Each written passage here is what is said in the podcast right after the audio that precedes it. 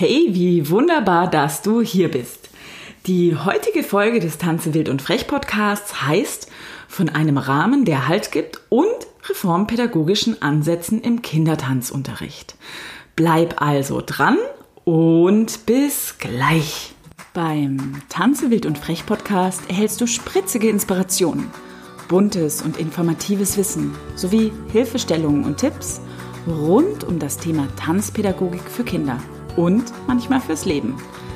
Ich bin Steffi Schmidt und helfe angehenden und ausgebildeten Tanzpädagoginnen, ihre Individualität in ihrem Tanzunterricht und Business zu leben und Vertrauen in sich selbst zu gewinnen, ohne dass man die eigene Freiheit dafür aufgeben muss. Stell dir vor, 20 Kinderaugen blicken dich an, haben eine Menge Peperoni im Hintern und flitzen in den Tanzsaal herein, tollen herum, schaukeln an den Stangen, rufen laut und bewegen sich so, als ob morgen die Welt untergehen würde. Ihr Energieniveau ist so hoch und manche sind wilder und frecher als andere und all diese Menschenwesen sind einfach ganz wunderbar. Dieser Unbändigkeit und Wildheit gepaart mit ihren errötenden Wangen gilt es einen Rahmen zu geben. Ähnlich wie wenn wir ein Bild malen, braucht es hierzu eine Leinwand und einen Rahmen, der dem Bild Halt gibt, sonst fallen ja alle Farben irgendwie aus diesem Bild heraus. Und ich als Erwachsener bin dafür verantwortlich, Kindern diesen Rahmen zu geben. Nun, also bin ich wirklich kein Fan von Regeln. Regeln fühlen sich für mich meist eng an und irgendwie wie ein Korsett, in das ich von außen eingepresst wurde. Dennoch brauchen wir ein wenig Ordnung im gemeinsamen Beisammensein, ähnlich wie im Straßenverkehr. Stell dir mal vor, manche würden auf der rechten Spur fahren, manche auf der linken, manche würden vorwärts fahren und andere einfach rückwärts. Okay. Würde jeder auf der Straße so fahren, wie es ihm gefällt, dann hätten wir Chaos und wahrscheinlich eine ganz schöne Menge Unfälle. Ich sehe uns schon alle im Krankenhaus. Ein Rahmen schafft also eine Art Ordnung im gemeinsamen Beisammensein und ein Aufeinanderachten welches meines Erachtens ganz tief von Werten geprägt ist. Dies gibt den Kindern eine Art Halt und diese hat auch einen Sinn. Doch die große Frage ist natürlich, wie geht das und wie funktioniert das? Kinder fühlen ja eine Menge. Ihre Gefühlswelt ist so groß wie ein Universum und sie haben einen unglaublich tiefen Sinn für Gerechtigkeit und auch ob etwas Sinn macht oder eben auch nicht. Und um diesen Sinn zu hinterfragen, lieben die Kinder dieses Wort warum. Also ich muss gestehen, das ist auch mein Lieblingsfragewort seit frühester Kindheit. Doch warum ist dieses Warum-Wort so unglaublich existenziell für Kinder? Kinder möchten ja die Welt und auch ihre Mitmenschen begreifen und verstehen. Das möchte ich natürlich auch und gerade deshalb möchte ich mit dir heute beleuchten, warum ich mit gewissen Strukturen arbeite, warum die einen Rahmen schaffen und auch gerade deshalb Halt geben. So, nun geht's jetzt aber tatsächlich mal los. Bevor die Tanzstunde beginnt, begrüße ich die Kinder und zaubere ein wenig Magie. Die Tür hat manchmal Glitzer oder Strahlen und sie betreten die Welt des Tanzes. Und dort ist manches einfach ganz, ganz anders. Ich sage, sobald eure Füße den Tanzsaal betreten, tanzt einmal ganz langsam bis zum Fenster und dann so schnell ihr könnt, flitzt ihr zu mir. Dies mache ich, weil es der unbändigen, freudvollen Bewegungslust der Kinder entgegenkommt. Sie betreten achtsam den Raum und achten in der ersten Minute aufeinander. Es ist unglaublich still und die Konzentration sehr, sehr hoch. Dann schaffe ich einen emotionalen Raum für Bewegungsfreiheit und ihr freier Bewegungsfluss, der hat ein Ende, sobald sie bei mir ankommen. Und dann setzen wir uns natürlich erstmal ganz gemütlich hin. Dieses Hinsetzen hat wirklich was von Ankommen. Ich spüre den Boden unter mir und bin in diesem Raum angekommen. Dies ist meines Erachtens ein ganz besonders wichtiges Element, denn wir kommen alle bis in unsere tiefen Wahrnehmung an. Und dann begrüße ich natürlich alle, blick jeden Mal kurz in die Augen und wir können jeden Einzelnen im Unterricht wahrnehmen, wir begegnen uns und sind miteinander in Verbindung. Und dann dürfen alle Kinder kurz eine Sache erzählen, welche ihnen besonders auf dem Herzen liegt. Okay, also manch einer will natürlich auch Romane erzählen. Doch durch ein Augenzwinkern von mir schaffen wir es, dass tatsächlich jeder drankommt. Doch wir sind ja hier zum Tanzen. Ich mache also transparent, worum es heute geht. So kann sich jeder Einzelne mit dem Körper, seinem Herz und seinem Kopf darauf einstimmen, worauf wir uns heute im Unterricht fokussieren. Dies hilft auch tatsächlich manchmal gewisse Durststrecken im Unterricht zu überwinden. Denn auch ein Kindertanzunterricht soll in seiner Hinführung auf künstlerischen Tanz vorbereiten, sodass zum Beispiel eine Aufwärmung zum Tanzunterricht einfach dazugehört. Auch wenn das manchmal schwieriger fällt als so ein freudvolles Spiel.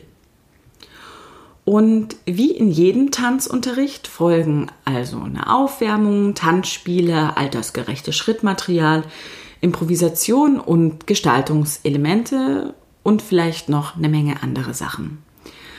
Doch gerade in Tanzspielen und auch Improvisationen, da passiert mal schnell was. Oh ja, ich sehe schon wieder den Krankenwagen vor meinen Augen. Nee, also Quatsch, das ähm, passiert ganz, ganz selten. Tanzspiele und Improvisation brauchen einen Rahmen, eine konkrete Frage oder auch eine konkrete Aufgabenstellung. So hat der Kopf, das Herz und der Körper was zu tun. Doch in ihrem Schaffensdrang stößt Emma Lisa an. Oh, das hat bestimmt wehgetan, denke ich. Ich unterbreche den Unterricht und rufe alle Kinder zu mir. Wir setzen uns natürlich hin. Ich sag, oh, das hat bestimmt wehgetan, oder? Lisa nickt. Ich drehe mich zu Emma und sag, hm, Du warst bestimmt so versunken in deiner Bewegung, da hast du bestimmt vergessen, deine Augen wach und offen zu halten. Und so seid ihr aneinander gestoßen. Emma nickt. Und ich kann sehen, es tut ihr unglaublich leid. Ich schaue alle an und sag, sowas kann passieren. Doch das Schönste, was wir machen können, ist es, jemandem zu verzeihen. Wir machen ja alle mal irgendwie Fehler. Alle stimmen mit ein und Emma gibt Lisa immer noch ein wenig geknickt, weil es ihr so unendlich leid tut, die Hand und entschuldigt sich. Doch ich mache weiter, denn nun sind wir an einem ganz besonders spannenden Punkt angelangt. Wir fangen an zu beleuchten, was gerade passiert ist. Wir sind wie eine Art Detektive und gehen den Dingen auf den Grund. Dies ist mir ganz besonders wichtig, denn ich möchte die Kinder in ihrer Selbstständigkeit und in ihrer Gedanken- und Gefühlswelt begleiten. Nur durch solche Untersuchungen fangen sie an, nach Lösungen zu suchen und, wie vorher schon erwähnt, eine Ordnung im gemeinsamen Beisammensein und ein Aufeinanderachtens herzustellen. Ich frage sowas wie, was meint ihr, können wir machen, damit wir besser auf uns achten? Diese 20 leuchtenden Kinderaugen blicken mich an und es tönt aus allen Ecken. Na, die Augen aufhalten oder mehr Abstand halten. Auch die Ohren aufmachen. Oh, Steffi, weniger Unsinn machen. Und, und. Oh ja, sage ich. Das sind wahrlich gute Vorschläge, die ihr da habt. Lasst uns doch mal das Spiel nochmal machen und gleich eure Vorschläge ausprobieren, ob sie klappen. Gesagt, getan. Wir tanzen und die Kinder achten auf sich selbst, den Raum und ihre Mittänzer. Nun, was habe ich hier getan? Ich habe keine Regeln, die von außen gemacht worden sind, den Kindern aufgedrängt, sondern wir haben einen eigenen Rahmen gestaltet, wie wir miteinander umgehen möchten, uns alle aktiv beteiligt, unsere Gedanken, Gefühle und Bedürfnisse eingebracht und die Kinder haben für eine gewisse Ordnung im Miteinander gesorgt und menschliche Größe gezeigt, die tief aus ihrem Innersten entsprungen ist. Diese Haltung entspringt zum einen der Reformpädagogin Jenny Gerz und dem Reformpädagogen Janusz Korczak, der sich stark für die Rechte der Kinder einsetzte. Die Grundrechte des Kindes, wie Janusz Korczak sie formuliert hat, sind das Recht des Kindes auf den Tod. Puh, das klingt jetzt vielleicht ein wenig hart, doch was Janusz Korczak damit meint, ist etwas ganz anderes als den realen Tod. Es geht darum, Fehler machen zu dürfen und vor allen Dingen auch scheitern zu dürfen. Sobald wir als große Menschen Kindern Vertrauen schenken, fördern wir ihre Selbstbestimmung und ihre Selbstbeteiligung am Leben. Doch Fehler zu machen und scheitern ist tatsächlich eine große Möglichkeit, etwas herauszufinden, etwas zu entdecken und auch Erfahrungen am eigenen Leib zu machen. Korczak schreibt hierzu, aus Furcht, der Tod könnte uns das Kind entreißen, entreißen wir dem Kind das Leben. Wir wollen nicht, dass es stirbt und erlauben ihm deshalb nicht zu leben. Dann das zweite, was Janusz Korczak schreibt, ist das Recht des Kindes auf den heutigen Tag. Die Präsenz im Hier und im Jetzt zu sein, wie wir es ja vor allen Dingen auch ähm, durch das Tanzen kennen, ist für mich eine ganz tiefe Essenz des Lebens. Die Frage hierzu ist, bin ich wirklich im Hier und Jetzt und sehe die Bedürfnisse und Talente des Kindes oder bin ich in der Zukunft und erziehe das Kind in eine Richtung, welche in der Zukunft liegt, von der ich selbst noch gar nicht weiß. Korczak schreibt hierzu, lasst uns Achtung haben vor der gegenwärtigen Stunde, dem heutigen Tag. Wie soll es morgen leben können, wenn wir ihm heute kein bewusstes, verantwortungsvolles Leben ermöglichen? Und dann natürlich ganz großes Kino, das Recht des Kindes, das zu sein, was es ist. Dies ist ja tatsächlich eins meiner Lieblingsthemen.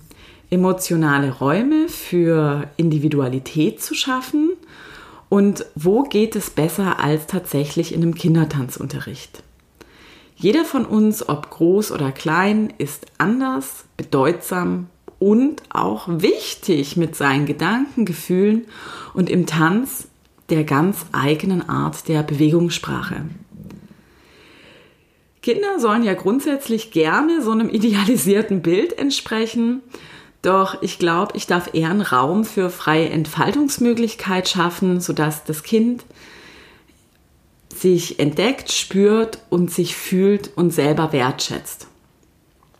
Korczak schreibt hierzu, Kinder werden nicht erst zu Menschen, sie sind es ja bereits. Ja, sie sind Menschen und keine Puppen. Man kann an ihren Verstand appellieren, sie antworten uns, sprechen wir zu ihren Herzen, fühlen sie uns.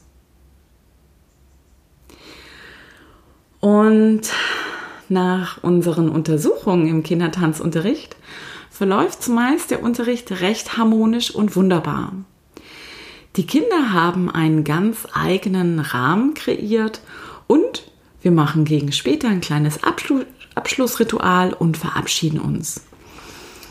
Nächste Woche kann das natürlich sein, dass wir vergessen haben, dass wir aufeinander achten sollten. Und dann ist es wieder Zeit für eine genauere Untersuchung, was gerade passiert ist. Und wir gehen den Dingen wieder auf den Grund. Ich hoffe, du konntest heute eine Kleinigkeit für dich mitnehmen. Falls du gerne mehr über Janusz Korczaks Pädagogik wissen möchtest, dann empfehle ich dir gerne das Buch von Friedhelm Beiner. Es ist ein ganz tolles Einstiegsbuch und gehört für mich zu so einer Art Grundlagenwerk, was in meiner Welt jeder im Schrank haben sollte und natürlich auch gelesen. Den Link dazu mache ich dir in die Short Notes hinein. Dann, falls du jemanden kennen solltest, der wie du von diesem Blogbeitrag oder dieser Podcast-Folge profitieren könnte, dann teile ihn gerne mit deinen Freunden oder Kollegen, denn wenn du ihn als wertvoll empfindest, werden sie das auch tun. Wir hören, lesen oder sehen uns. Deine Steffi.